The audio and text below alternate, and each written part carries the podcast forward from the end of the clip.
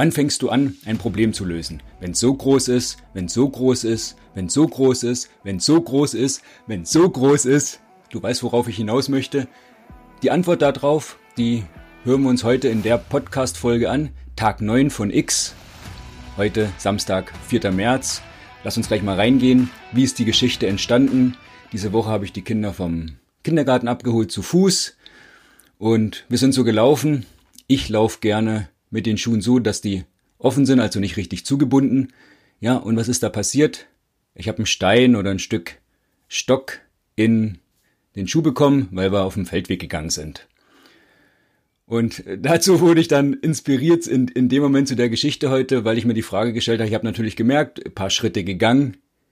Hm, Mensch, ich habe irgendwas im Schuh. Also ein Problem. Soll ich mich dem jetzt annehmen oder ach komm, ich lasse es Einfach, geht schon. Lauf noch zwei, drei Meter weiter. Denke, ja, irgendwie unangenehm ist es schon.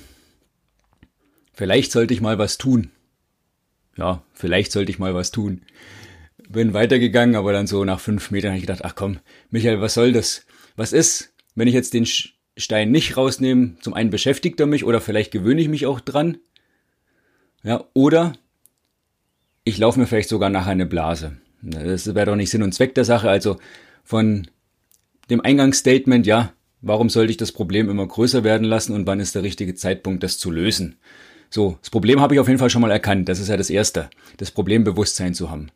Dann zu schauen, okay, welche Möglichkeiten gibt's denn an Lösungen? Ja, kommt ja immer so ein bisschen davon abhängig, was für Ressourcen habe ich auch zur Verfügung.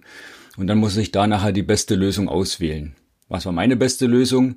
Kurz anzuhalten, mir auch bewusst dafür die Zeit zu nehmen, nicht weiterzugehen, sondern kurz anzuhalten und dann ähm, ja, auf einem Bein balancieren, ja, also herausfordern, Problem zu lösen, äh, auf einem Bein zu balancieren. Äh, ich finde die Analogie toll. Ähm, schütte das natürlich aus. Hab gedacht, ja, passt wieder, wieder rein in den Schuh.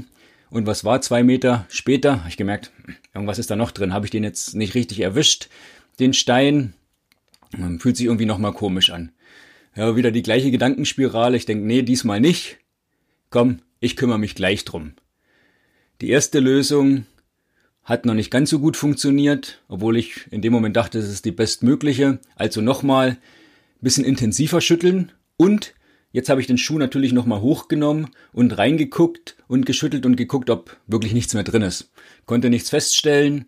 So, Schuh wieder angezogen und was soll ich dir sagen? Die drei Kilometer völlig entspannt nach Hause gelaufen, kein Stein im Schuh, kein Problem mehr, keine zusätzlichen Blasen. Das Problem ist nicht größer geworden. Ich habe es nicht größer gemacht, sondern ich habe es doch noch gelöst, als es noch kleiner war.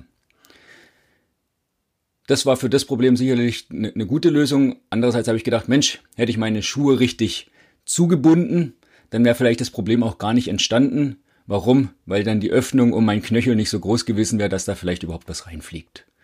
Also du siehst auch heute wieder eine kleine Geschichte, die ich einfach hier teilen wollte, heute in diesem kleinen Mutimpuls. Mach gerne was draus, was du draus machst. Wie ich immer so schön sag, unsere Botschaft, dein Unternehmen, dein Leben, das ist deine Entscheidung. Und von dem her wünsche ich mir auf jeden Fall, dass du die Entscheidung triffst und morgen wieder dabei zu sein. Bis dahin sage ich, liebe Grüße, bleib mutig. Tschüss, dein Michael.